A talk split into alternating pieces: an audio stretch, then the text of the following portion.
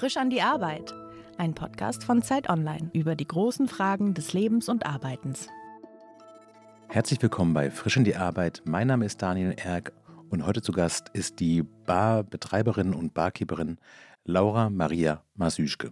Herzlich willkommen. Hallo, danke für die Einladung. Du betreibst die Bar Thelonius in Berlin-Neukölln. Du bist also die Besitzerin, du bist diejenige, die das alles organisierst. Du bist aber auch Barkeeperin dort. Das heißt, du stehst auch selber hinterm Tresen und machst die Drinks. Wie ist in, in deiner Sicht Pandemiesituation für euch gerade? Kommt das Publikum wieder so wie früher? Ist es für euch gut? Ist es schwierig? Es ist durchaus schwierig. Das Publikum ist da. Ich habe das Gefühl, die Leute haben Lust auszugehen. Auf der anderen Seite haben wir natürlich mit Problemen zu kämpfen, die mit denen alle zu kämpfen haben. Das sind natürlich die steigenden Preise, also mhm. die Inflation, inflationsbedingt. Dadurch natürlich die sinkenden Gewinnmargen.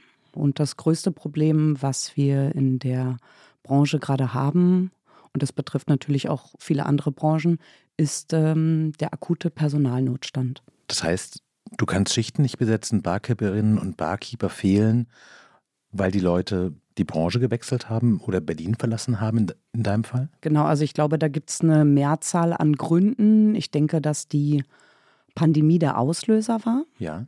Das ist aber, dass der eigentliche Grund viel weiter in der Vergangenheit liegt. Das sind dann eher so strukturelle Probleme und das natürlich gepaart mit der geringen Wertschätzung, die wir erfahren haben am Anfang des Lockdowns von der Politik. Mhm. Und, das trägt alles dazu bei, dass äh, die Leute quasi abgewandert sind.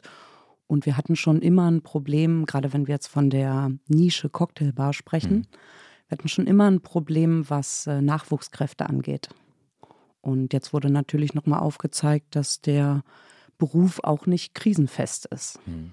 Dann ergibt es sich so, dass ich Schichten nicht besetzen kann und dadurch die Öffnungstage reduzieren muss. Also aktuell haben wir vier Tage in der Woche geöffnet und könnten eigentlich ähm, sieben Tage die Woche aufhaben.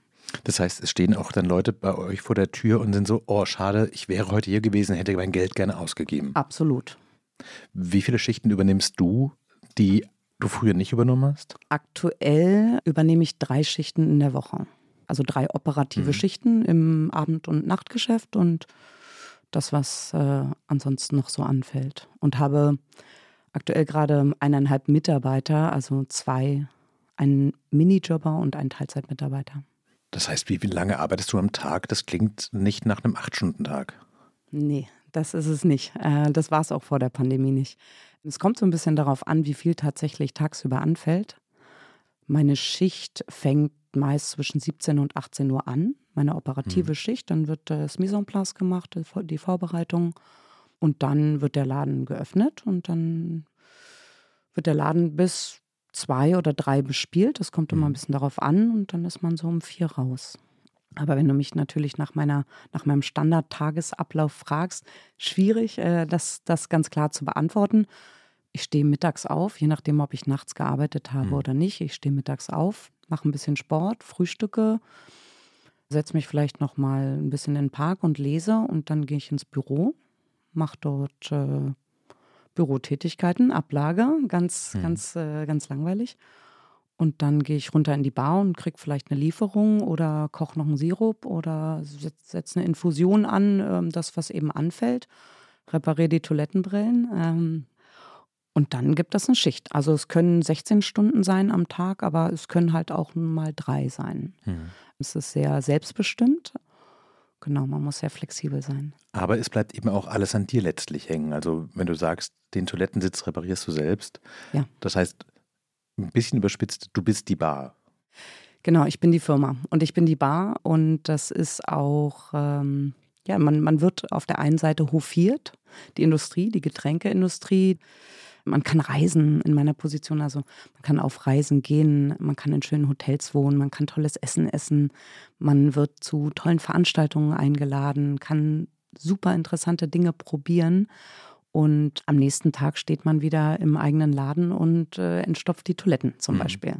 Äh, das ist alles drin, ja. Habe ich das richtig verstanden, dass quasi die Anbieter, die großen Spirituosen, aber wahrscheinlich auch sowas wie Tonic-Verkäufer, die kommen zu dir und wollen dann ihre Produkte vorstellen und dann geht es in so Vertriebsverhandlungen rein, dass du sagst, was wollt ihr denn für 1000 Flaschen haben? Dann sagen die ihren Betrag und so weiter. So in etwa, ja, könnte man das zusammenfassen. Macht man das einmal für das nächste Jahr oder ist es was ständig aufpoppt? Das kommt ein bisschen darauf an. In der Regel mache ich das, äh, schaue ich mir das Angebot alle zwei Jahre an je nachdem, ob man eben auch ein, äh, ein Jahresvertrag, also es ist mittlerweile ist es kein Knebelvertrag mehr, so wie man das vielleicht von früher kennt von den ja. Brauereien, sondern das sind mehr Kooperationsvereinbarungen und das sind Richtwerte. Niemand äh, wird einem den Kopf abreißen, wenn man jetzt die Zahlen nicht erreicht. Dann verlängert mhm. sich der Vertrag so lange eben, bis die Zahlen erreicht worden sind. Genau, aber in der Regel macht man das jedes, alle ein bis zwei Jahre. In dem Vertrag steht quasi drin, wir kaufen 70.000 Flaschen Tonic und dann werden die halt verkauft und wenn es gut läuft, in einem Jahr, wenn es schlecht läuft, in drei Jahren sozusagen. Vom Prinzip her. Vom Prinzip her stimmt das, mhm. genau. Man arbeitet dann mit Rückvergütung pro Kasten oder mit Werbekostenzuschüssen. Mhm. Mhm. Was aber interessant ist, weil du sagtest ja, das Telonius ist eine Cocktailbar. Viele der Zusätze machst du und kochst du auch selber. Also die Leute kommen ja nicht deswegen, weil es Biersorte A gibt, sondern sie kommen, weil sie dein Handwerk zu schätzen wissen. Welche Rolle spielen denn die Zutaten? Ist es für dich essentiell zu sagen, ich brauche aber diesen einen Tonic, sonst ist das Getränk nicht so, wie ich das haben will? Also ist da auch so ein künstlerischer Aspekt drin, dass du sagst, ich habe eine genaue Forschung von dem Geschmack und den möchte ich erreichen und dafür brauche ich einfach die und die Sachen und deswegen bin ich auf diesen Hersteller auch angewiesen, weil mit dem anderen Tonic ist es nicht das, was ich will. Schwierig zu beantworten. Ich würde sagen, man kann fast jede Zutat ersetzen, ja. beziehungsweise abändern. Wir nennen es äh, zum Beispiel einen Twist auf mhm. einen Cocktail. Es muss nicht das Tonic Water sein. Es muss nicht dieser Sirup sein. Das ist ja auch das Schöne, dass man eben sich gar nicht versteifen muss, sondern sagen kann, wir denken diesen Drink jetzt nochmal neu. Wir haben jetzt hier Spirituose X, wir haben vielleicht eine Quelle, wo wir, also eine Säurungsquelle, und dann haben wir etwas, wo wir etwas Süßes draus ziehen. Und dann mhm. haben wir vielleicht noch einen Filler, aber wir können das Ganze umdenken und sagen, wir nehmen anstatt Spirituose X, nehmen wir Y. Und dann mhm. versuchen mhm. wir es vielleicht äh, mit einem Shrub oder versuchen das mit einem anderen Likör. Man ist nicht gebunden an Marken. Absolut nicht. Aber verstehe ich das gerade richtig, dass eigentlich ein Rezept für einen Cocktail ähnlich funktioniert wie eine Rockband? Du hast quasi immer einen Bass, eine Gitarre, ein Schlagzeug und einen Gesang und kannst immer sagen, wir haben den Likör oder den Schnaps, wir haben einen Filler, wie du es gerade genannt mhm. hast, äh, eine Säure und eine Süße und die müssen immer im richtigen Verhältnis sein oder in die eine oder die andere Richtung einen Charakter herstellen? Kann man grob so sagen, ja. Also nicht jeder Cocktail besteht ja. natürlich aus diesen genannten Zutaten, aber grundsätzlich kann man alles mit allem mischen besonders wenn man Dinge miteinander mischt, die erstmal unüblich erscheinen, kann etwas ganz Spannendes dabei rauskommen. Hm? Also ein bisschen out of the box denken. Berlin ist ja eine Stadt mit einer relativ schnelllebigen Gastronomie. Es kommen sehr viele Trends, es entstehen neue Lokale und gehen auch wieder. Bei Cocktails habe ich das Gefühl, es gibt so ein bisschen so eine Klischee-Vorstellung. Also es gibt wahrscheinlich, wenn man so ein Quiz macht, können einem Leute so eine Art Bingo fast. Also das sind die fünf Cocktails, die Leute immer nennen oder das sind die Longdrinks, die man vielleicht aus irgendwelchen Filmen auch kennt, den White Russian. Erlebst du die Leute eher als aufgeschlossen, dass sie sagen, was gibt's Neues, ich möchte was ganz anderes trinken oder ist es quasi eher so, dass die Leute reinkommen, du weißt schon, ah, Gin Tonic Typ, Whisky Typ und er will einen Gin Basil Smash, mache ich ihm aber nicht. Also hättest du mir die Frage vor fünf Jahren gestellt äh, oder vor fünf bis zehn Jahren, hätte ich wahrscheinlich gesagt, ja, die Leute bestellen schon eine Menge Klassiker oder ja. das, was sie kennen.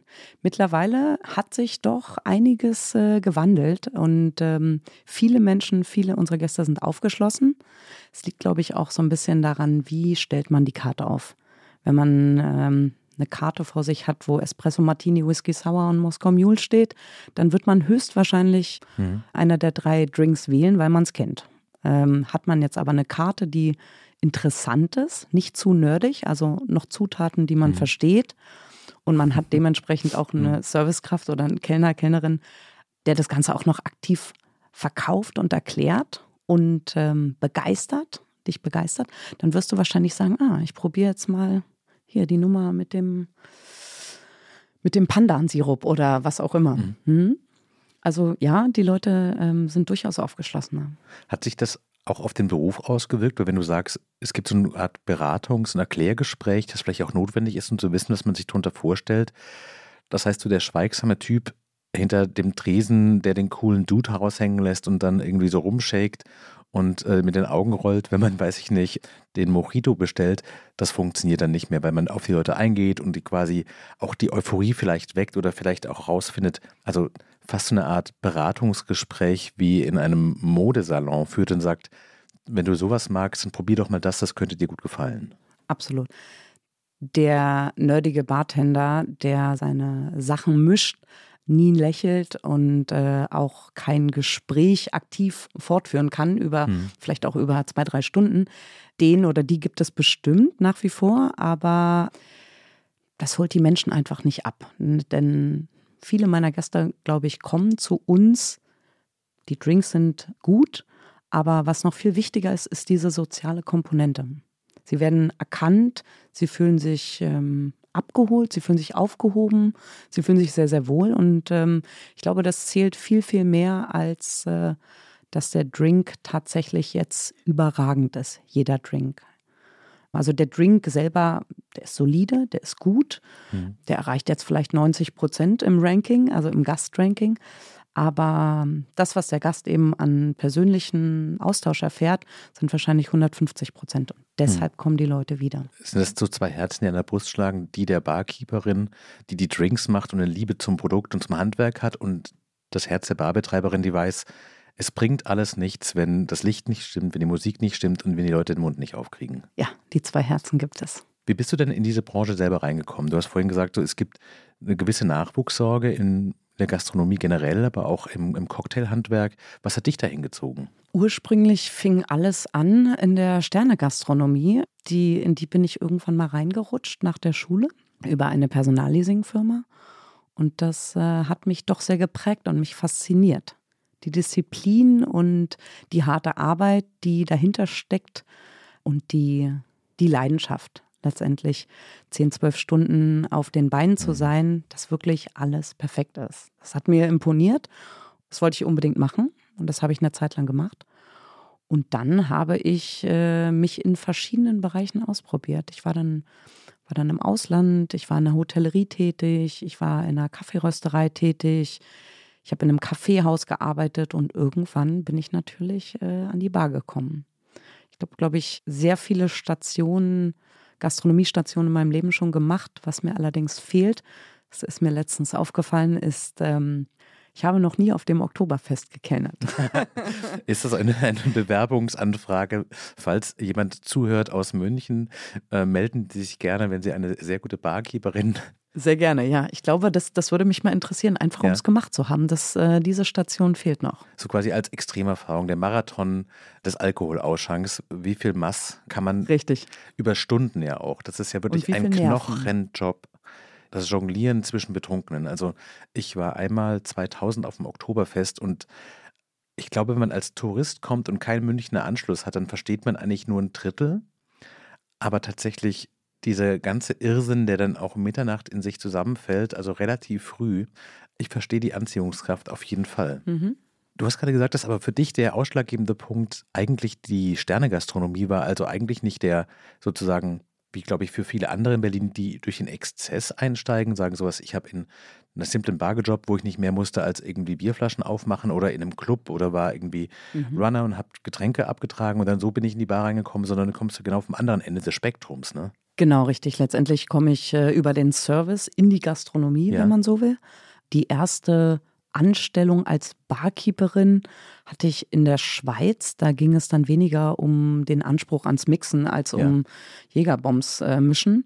Das war kein Hotel. Das war kein Hotel, aber ähm, es wurde sehr gut bezahlt und auch das war eine Station und auch das hat irgendwo seine Berechtigung, finde ich. Und der erste Barjob in Berlin, was hat mich motiviert? Ähm, ich hatte Spaß an der Arbeit, ich habe gutes Geld verdient und ich war körperlich aktiv. Hm. Und das waren letztendlich meine Erwartungen oder meine Hoffnungen.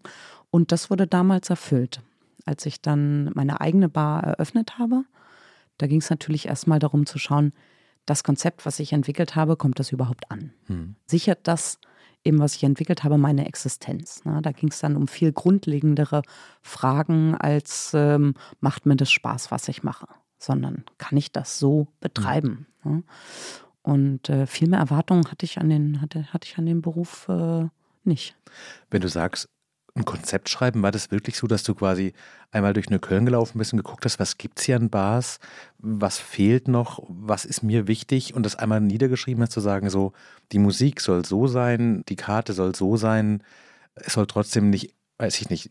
Ich habe deine Bar so erlebt, dass der Anspruch an die Getränke ziemlich hoch ist, aber dass es quasi nicht so ein Tempel ist, wo man reinläuft und ehrfürchtig vor den Getränken sitzt und das sowas fast Protestantisches hat, zu sagen, sowas jetzt jeden einzelnen Schluck im hellen Licht sozusagen, sondern die, ich weiß nicht, ob Gemütlichkeit der richtige Begriff ist, aber eine gewisse Wohnlichkeit trotzdem im Vordergrund steht. Und ich glaube, das ist auch der Charme, den das Thelonius aufmacht, so handwerkliches Können Plus, man kann sich trotzdem komplett fallen lassen. Mhm. Ich glaube, das äh, hast du hervorragend zusammengefasst. Um auf deine anfängliche Frage zurückzukommen. Als ich die Firma und die Bar äh, gebaut und gegründet habe, hatte ich noch äh, zwei Geschäftspartner. Und wir haben natürlich uns hingesetzt und eine Standortanalyse gemacht. Wir haben geschaut, was gibt es im Kiez? Wo ist der Bedarf? Hm. Wollen die Leute hier wirklich eine Cocktailbar? Und damals, 2013, 2014, gab es noch, gab es kaum Cocktailbars in der mhm. Gegend. Es gab Läden, in denen Cocktails serviert worden sind, die hatten ein bisschen, waren ein bisschen weniger gediegen von der Einrichtung, vielleicht auch nicht so hochpreisig. Wir waren damals, als wir eröffnet haben, schon etwas teurer als alle anderen und haben gesagt, ja, daran glauben wir. Das Konzept ist stimmig und wir können, äh, wir können uns vorstellen, uns selber in diesen Räumlichkeiten wohlzufühlen. Was sind denn die anderen Faktoren, die in so einem Konzept dann drinstehen? Also quasi die Marktanalyse, was machen die anderen? Mhm. Was wollen wir eigentlich machen? Können wir uns vorstellen, das jeden Tag zu machen? Weil das ist ja nicht, also genau. also anders als für eure Gäste seid ihr halt immer da. Richtig. Ich war damals natürlich überzeugt davon, ständig Jazz zu spielen. Also ich hatte damals mhm. ein paar verklärte, äh, ein bisschen verklärt, weil meine Ansicht dann doch äh, gesagt habe, ja, Jazzbar, mittlerweile spielen wir auch viel Hip-Hop und sind viel flexibler geworden und sagen mhm. nicht, sagen natürlich immer noch, wir sind eine klassische Cocktailbar, aber ist auch in Ordnung, wenn jemand sagt, das ist, eine, das ist einfach nur eine Bar. Also wir sind mit den Jahren flexibler geworden, weil wir es auch müssen, weil wir uns äh, nicht versteifen wollen sondern auch mitwachsen wollen hm. an, den, an den Anspruch der, unserer Gäste. Hm. Was lernt man denn über, ich weiß nicht, die Gäste, die Berlinerinnen, die Berliner, aber auch vielleicht die Touristinnen und Touristen, wenn man mindestens dreimal die Woche abends hinterm Tresen steht und vielleicht auch auf die Endabrechnung guckt und denkt so, warum trinkt ihr dieses eine Ding nicht? Das ist doch fantastisch. Gibt es so über die letzten sieben, acht Jahre, wenn ihr das, die du das gemacht hast, gibt es so Entwicklungen, die du siehst? Gibt es vielleicht auch Umwege, die du gemacht hast, wo du heute merkst, so, das ist ein totaler Käse, hätte man eigentlich wissen können? Also wenn ich nochmal, du meinst, wenn ich nochmal starten könnte? Zum Beispiel, ja. Oder ja. wenn du jetzt guckst, was war so der, die Kurve sozusagen. Ja, die, die Kurven. Es gab ja noch die Pandemie. Oder es gibt sie noch. Natürlich. Ja. Ich glaube, wenn ich jetzt nochmal eine Bar eröffnen würde, würde ich mehr Startkapital einplanen und von Anfang an die Bar so ausstatten, dass ich weiß, jetzt hält das alles zehn Jahre, mehr oder weniger. Hm. Wir hatten, als wir gegründet haben und als wir gebaut haben, haben wir sehr wenig Geld gehabt. Wir hatten keinen stillen Teilhaber, Teilhaberin. Wir hatten kein Geld von der Industrie. Wir haben das wirklich alle mit unserem privaten Vermögen ähm, hm. reingebracht wenn ich es jetzt nochmal machen könnte, hätte ich gleich eine Spülmaschine gekauft. Ich hätte gleich eine Cocktailstation eingebaut. Ich hätte gleich den Boden gut gemacht, weil das nach ein paar Jahren dann umzurüsten, kostet dann deutlich mehr. Hm. Zumal jetzt in der Pandemie beziehungsweise nach der Pandemie sind die Preise für die Rohstoffe natürlich ins ja, Unermessliche gestiegen. Ja, sowas hätte ich anders gemacht, ja. Du hast vorhin so ein bisschen drüber gesprochen, wie groß die Bandbreite zwischen dem Barbetreiben und dem Barkeepen ist und dass natürlich auch die Buchhaltung, die Ablage dazugehört. Gibt es so einen Moment, wo du sagst, das ist eigentlich das Schönste? Ist es, wenn die Gäste reinkommen? Oder ist es das Kochen der Sirups? Oder ist es eigentlich, wenn der letzte Gast noch da ist, aber der Laden eigentlich schon so leer wird und du weißt, war ein guter Abend, jetzt spiele ich meine Musik, jetzt mache ich mir ein Getränk und man so dieses erhebende Gefühl von Feierabend hat? Das ist eine sehr gute Frage. Du meinst, wann ich Glück empfinde oder Zufriedenheit? Oder? Genau das. Zufriedenheit. Also Glück ist ein großes Wort, aber wann bin ich zufrieden? Es gibt eine Sache, die mir nach wie vor auch nach acht Jahren noch sehr viel Spaß macht, und zwar das ist meinen Holztresen mit Holzpolitur zu polieren. Das ist, äh, es macht nach wie vor Spaß. Es ist so ein bisschen wie, als wenn man, man so das, das Herzstück einfach poliert. Ja. Das finde ich sehr schön. Aber ähm, jedes einzelne ehrlich gemeinte Kompliment macht mich froh. Das finde ich sehr schön. Dann gibt es natürlich auch Momente, wo ähm, jetzt vor einigen Monaten sind zwei Gäste gekommen, die ich eigentlich nur als Einzelgäste kenne. Die mhm. kamen dann aber zu mir und haben äh, mir berichtet, dass sie ihr erstes Date hier in der Bar hatten und dass sie mittlerweile verheiratet sind und ein Kind haben. Und das ist natürlich sehr, sehr schön und das zeigt natürlich auch auf, dass der Ort dazu beiträgt, Menschen irgendwie zusammenzubringen und das erfüllt mich. Das finde ich sehr schön, ja. Es ist auch ein total guter Punkt. Ähnlich wie eine gute Platte oder ein Buch, das einem sehr im Herzen liegt, ist eine gemeinsame Stammbar, glaube ich, auch was, wo ich sagen würde, das würde sofort so einen Vertrauenvorschuss geben, wenn man jemanden kennenlernt, der sagt so, oh, diesen Laden mag ich richtig gerne. Ich sage, okay, damit ist irgendwie zwei Dritteln der persönlichen Sympathie nicht schon abgedeckt. Und klar lässt man damit auch so einen Stempel im Leben von Menschen zurück. Mhm. Was für ein tolles Privileg. Mhm. Gibt es denn umgekehrt auch Dinge, die dich stressen? Ist es dann eher, wenn jemand kommt und unbedingt Kuba Libre will und du sagst, das war eigentlich nicht das, was wir machen? Oder ist es, wenn jemand irgendwas total Kompliziertes sich wünscht, wo du weißt, so, habe ich seit sechs Jahren nicht gemacht, keine Ahnung, ob ich das jetzt hinkriege? Gibt es sowas, wo du weißt, das ist so eigentlich der Moment, da wird es knifflig? Nee, gibt es nicht. Die persönliche Befindlichkeit lasse ich vor der Tür wenn du jetzt kommst und irgendwas bestellst, was ich so niemals zusammenmixen würde oder ja. was, was ich nicht empfehlen würde, dann bist es am Ende immer noch du. Du bestellst den Drink, du trinkst ihn im besten Fall und du bezahlst ihn. Ob ich den jetzt gut finde oder nicht, ist absolut äh, sekundär. Also primär zählt wirklich, kann ich dem Gast das in der angemessenen Qualität liefern? Mhm. Ist er happy damit? Und das ist alles, was zählt für mich.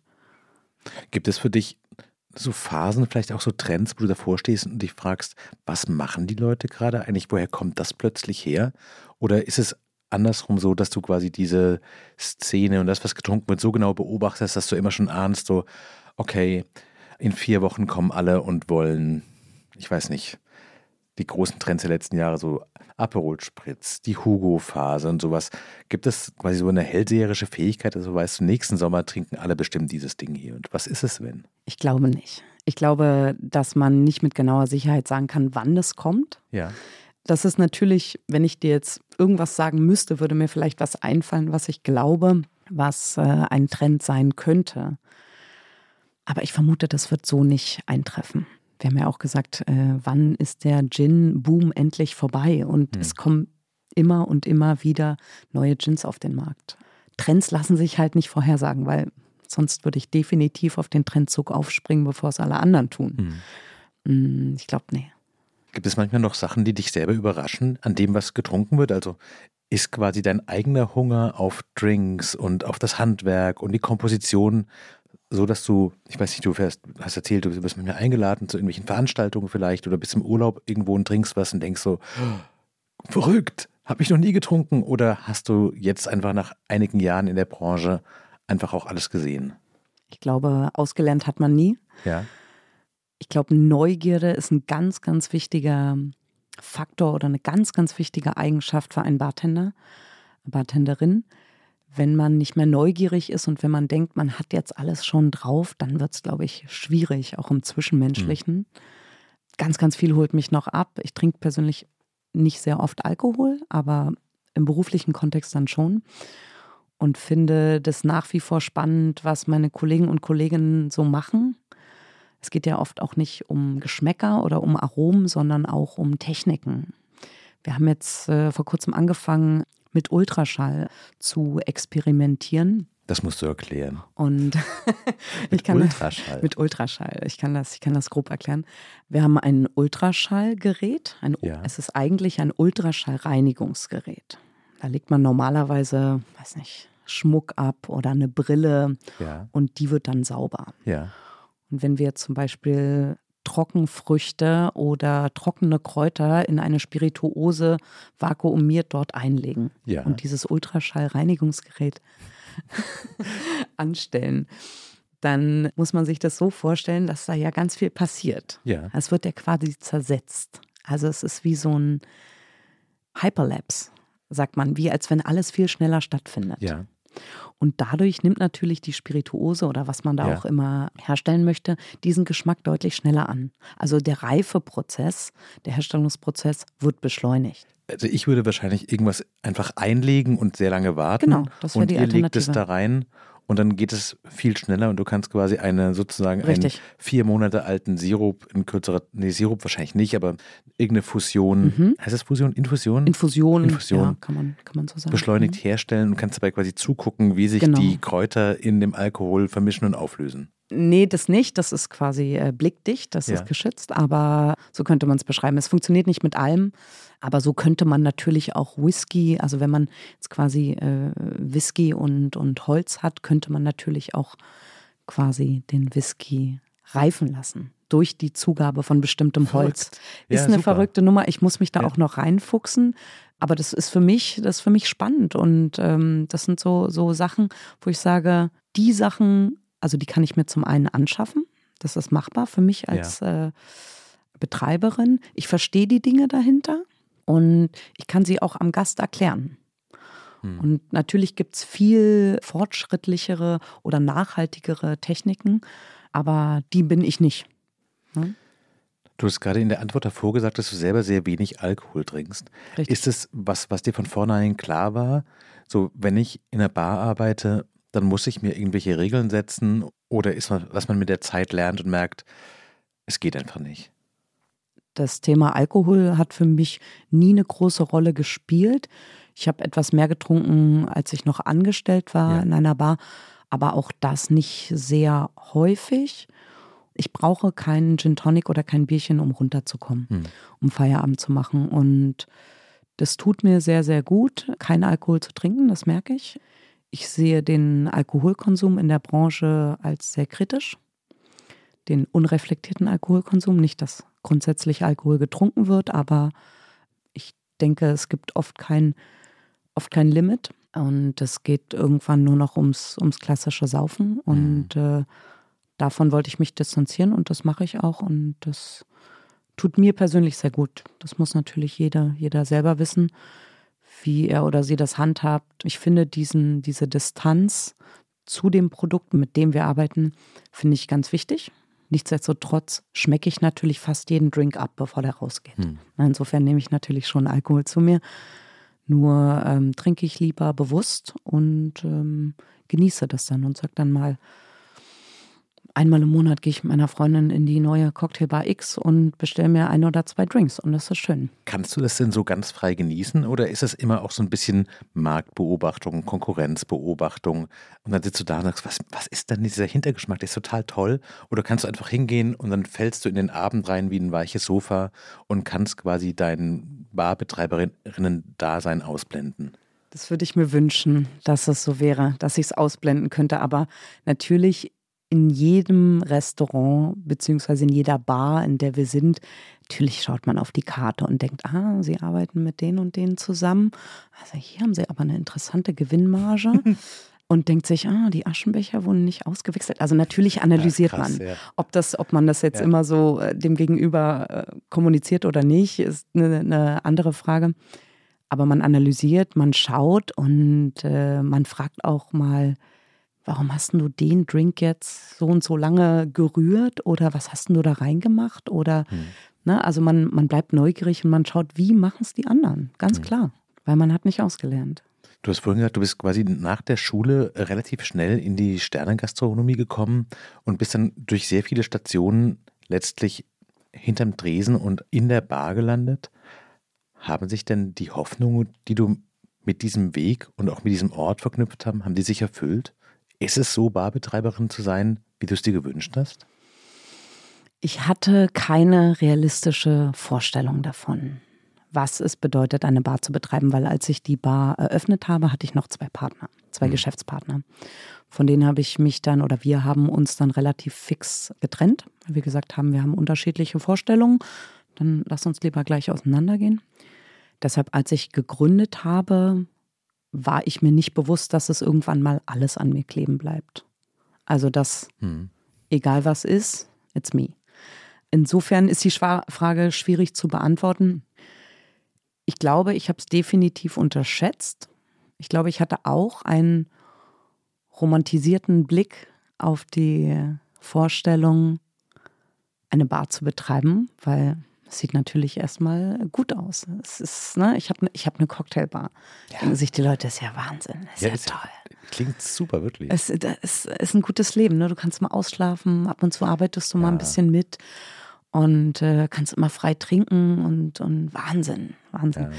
Ähm, so ist es nicht. So ist es nicht. Ich glaube, die Pandemie hat auch viel, viel schlechter gemacht, ohne jetzt äh, zu sehr jammern zu wollen. Das Wichtigste ist, dass sich, meine Bar trägt sich. Das Unternehmen mhm. ist stabil. Wir können Löhne bezahlen, wir können Arbeitsplätze schaffen, mein Gehalt wird bezahlt. Also die Wirtschaftlichkeit ist auf jeden Fall da. Und es macht nach wie vor Spaß. Allerdings merke ich, je älter ich werde, desto mehr und mehr zerrt diese Nachtarbeit an mir. Hm. Also die Schichten werden gefühlt immer länger und äh, der Anspruch der Gäste wird auch immer höher. Und wenn ich etwas ändern könnte, wenn ich mir etwas wünschen könnte, dann wahrscheinlich, dass alle Bars früher schließen und wir dadurch auch früher schließen. Ja, so ein bisschen das englische Modell, früh anfangen und früh aufhören. Mhm. In Berlin ist es ja gefühlt oft so, dass wenn man vor 10 Uhr irgendwo ist, dann wird man schon schal angeguckt, weil man nicht zu den Profi-Feierern gehört. Und dafür geht es dann auch extrem lang. Ne? Mhm, richtig. Wobei man muss sich überlegen, das hat man ja im, im Zuge der Pandemie oder jetzt nach der Pandemie, nach den Lockdowns, haben das viele Bars einfach so gemacht, dass sie gesagt haben, wir kürzen die Öffnungszeiten, machen jetzt um neun auf und machen vielleicht schon um eins wieder zu und haben festgestellt, tatsächlich macht man ähnlich viel Umsatz. Weil wie viel Umsatz macht man wirklich noch nach drei Uhr nachts? Ja klar, da sitzen noch zwei Nachtvögel, die sich festgelabert haben und in irgendwelchen tiefsinnigen Gesprächen sind, aber die wissen auch selber, dass sie nicht mehr so viel bestellen müssen. Ne? Richtig, genau. Also das würde ich mir, da würde ich mir eine Änderung wünschen. Und ich finde ja, das Trinkgeld sollte überdacht werden.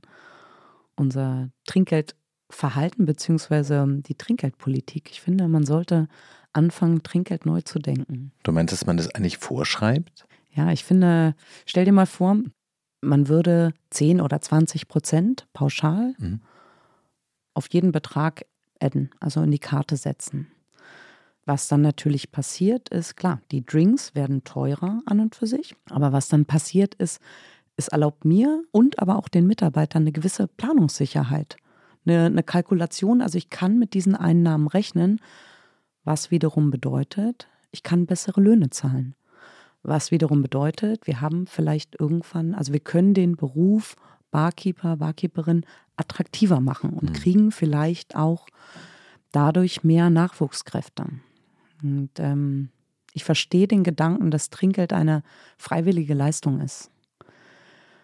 Bringt mir persönlich bzw. meinen Angestellten natürlich wenig, wenn man in so einer stark frequentierten Lage wie wie auf der Weserstraße ist, einiges an, an Laufkundschaft natürlich hat und es oft eben Touristen, Touristinnen gibt, die das gar nicht wissen, dass sie Trinkgeld geben oder es ist einfach unüblich. Mhm. Und das macht schon einiges aus. Also ich finde, Trinkgeld sollte neu überdacht werden. Ist ein Ausgehen in Berlin generell zu günstig?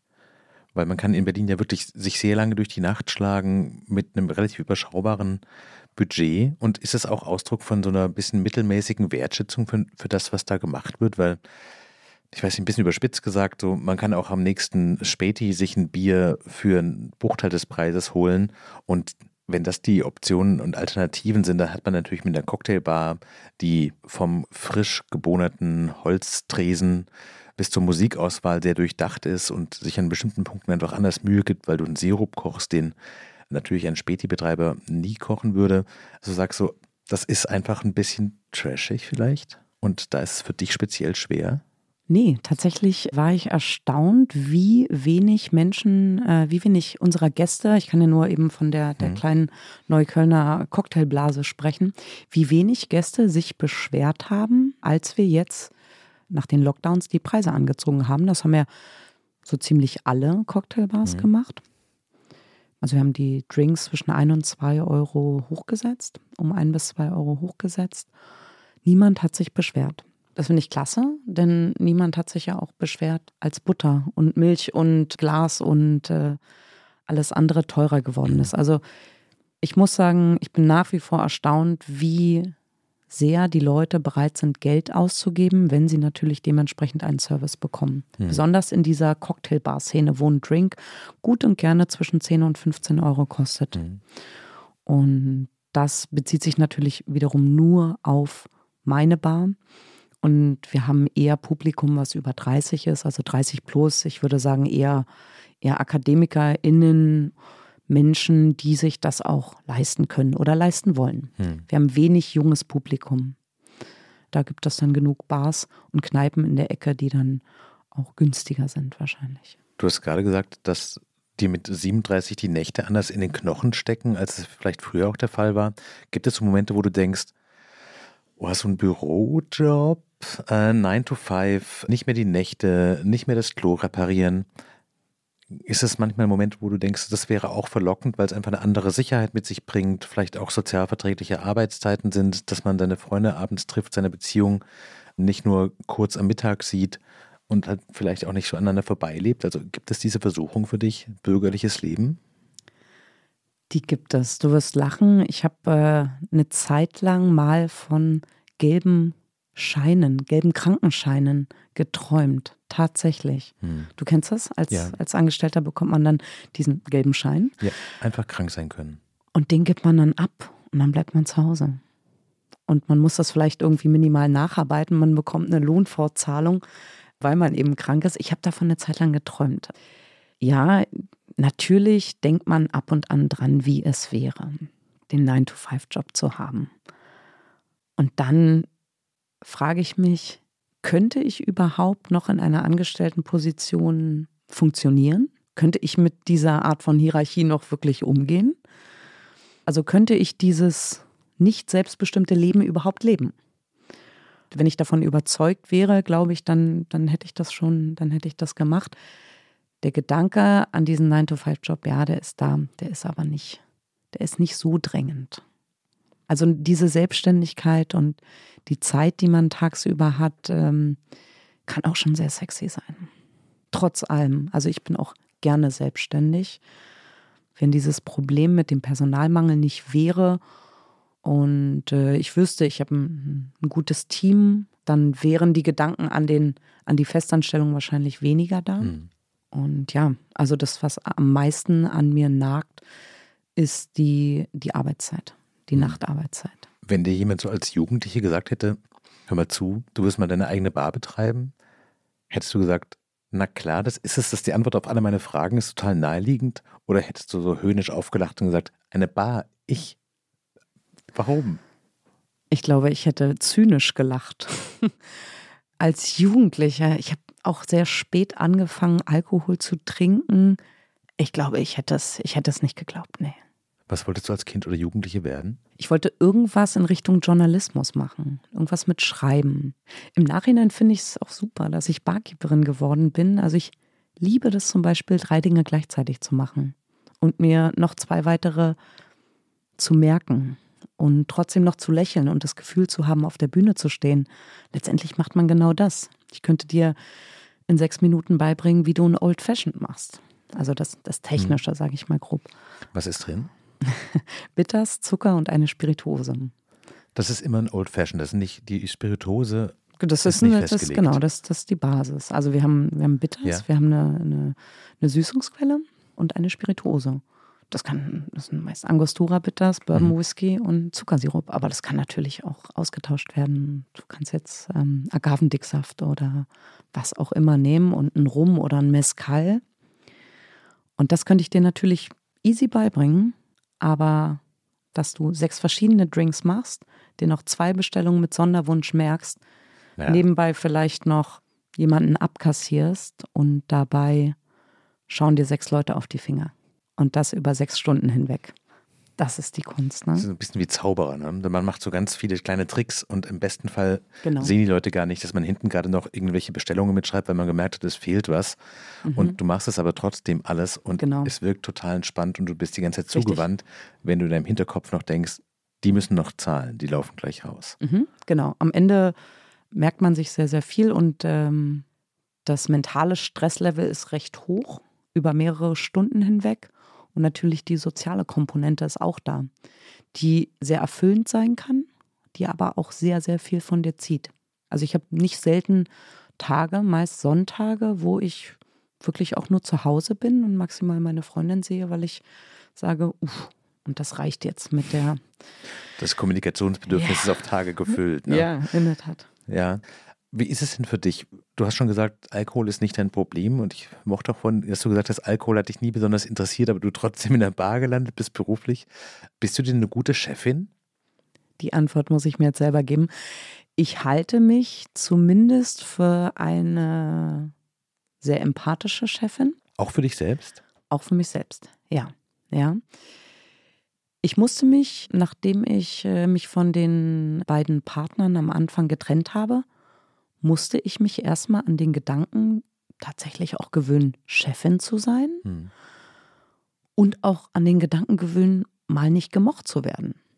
Hm. Das war, Hm. das war eine Zeit lang nicht einfach. Und besonders in der Gastronomie, wenn man eben so ein, ein sehr, sehr kleines Team auch ist und äh, eine inhabergeführte Bar eben betreibt, ähm, also eine kleine Bar betreibt, verbringt man ja sehr viele Stunden auf sehr engem Raum miteinander. Da bleibt, äh, bleibt der persönliche Austausch natürlich nicht außen vor. Hm. Das heißt, man weiß sehr, sehr viel. Die Hierarchie ist immer recht flach.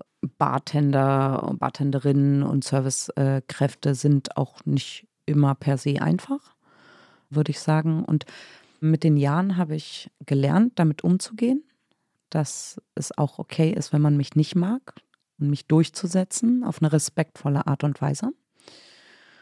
Ich halte mich für fair und empathisch, aber auch für sehr streng, ja. Dir selbst gegenüber.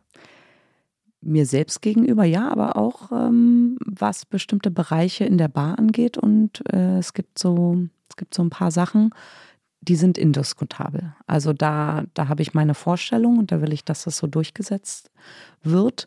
Ansonsten kann man immer zu mir kommen und argumentieren und sagen, auf eine respektvolle Art und Weise, in einem, in einem guten Rahmen kann man immer Dinge besprechen. Ja. Was ist es, die Produktqualität? Wahrscheinlich einerseits ist es sowas auch wie die Ordnung, die notwendig ist, um das Raumschiff Bar durch die Nacht zu kriegen? ja, es ist, also Hygiene ist ein großer Punkt. Ja.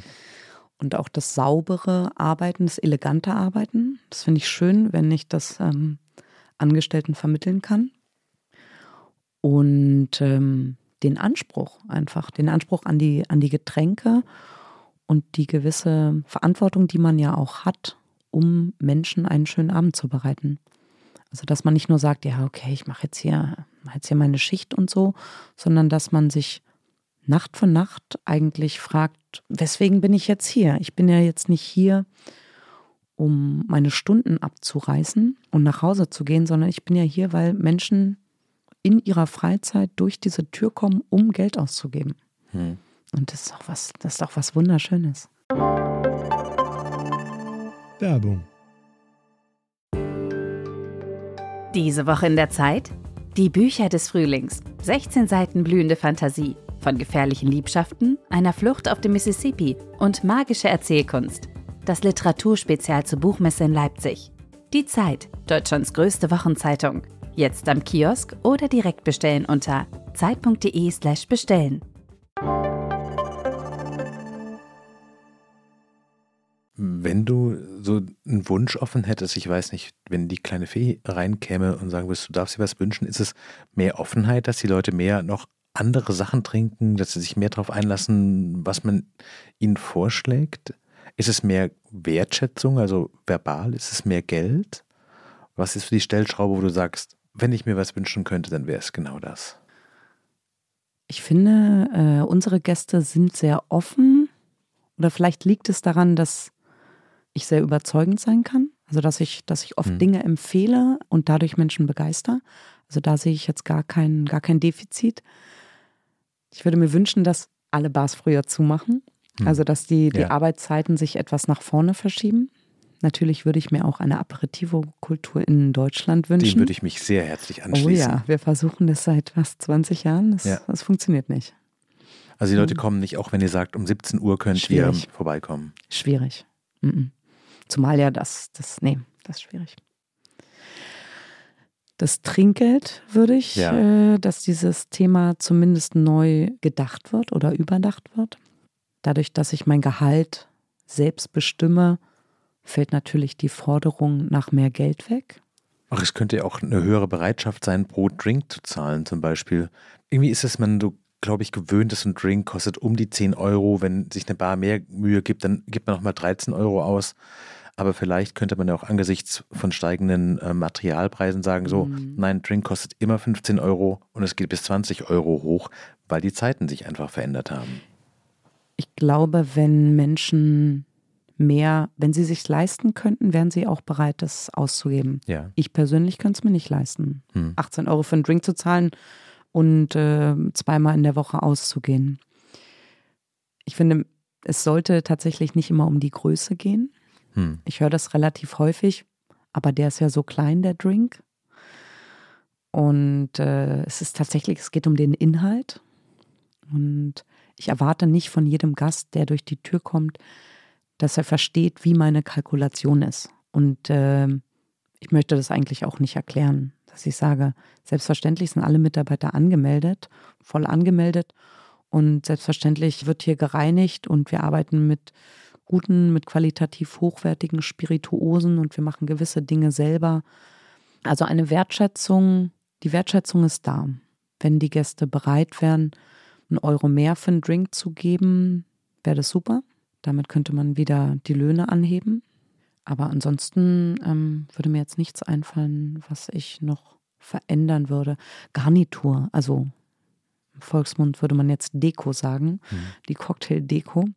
Garnituren finde ich, also macht oft keinen Sinn, ergibt oft keinen Sinn, wenn man da jetzt Trockenfrüchte oder irgendwas, also Zitronenscheiben, noch ein Minzblatt. Ja, ja, es gibt, also es gibt Drinks, wo es vielleicht schön ist, aber es ist oft so viel und es ist so viel Waste und es ist so viel Quatsch und es sind so unnötige Kosten.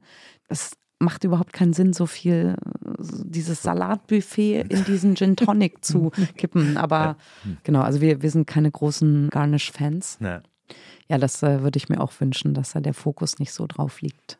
Wenn du auf die Bar und die letzten Jahre und die kommenden Jahre guckst, hast du den Eindruck, so die aufregende Zeit ist schon ein bisschen durch, weil jedem Anfang wohnt ein Zauber inne und man hat eine unglaublich steile Lernkurve und viele Dinge passieren, man löst Probleme, weiß beim nächsten Mal aber auch, wie sie gelöst sind? Oder denkst du, die beste Zeit kommt erst noch, weil jetzt so die stürmischen Gewässer hinter euch liegen und du vielleicht dich auch besser kennst, Berlin verstehst, deine Bar verstehst und weißt, was du leisten kannst und was nicht und was du möchtest und was nicht und wo man Kompromisse macht und wo nicht.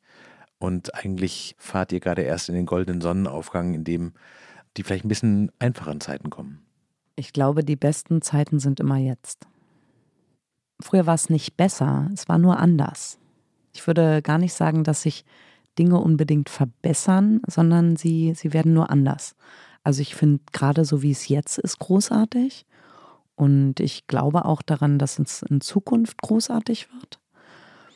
Und ich habe keine großen Zukunftsängste und jammer auch nicht und sage, früher vor der Pandemie mhm. war alles besser. Ich glaube, es wird sich immer verändern.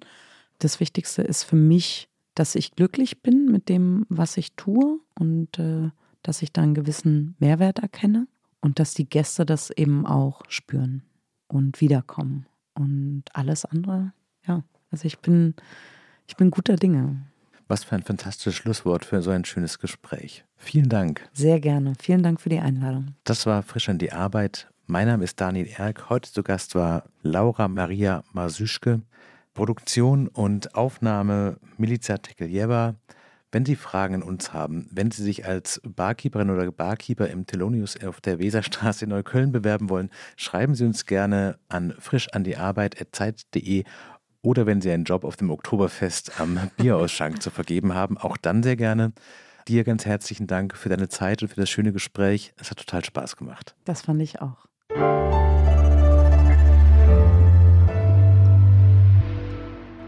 Frisch an die Arbeit, ein Podcast von Zeit Online. Konzipiert und moderiert von Leonie Seifert und Daniel Erck. Produziert von Maria Lorenz, poolartists.de.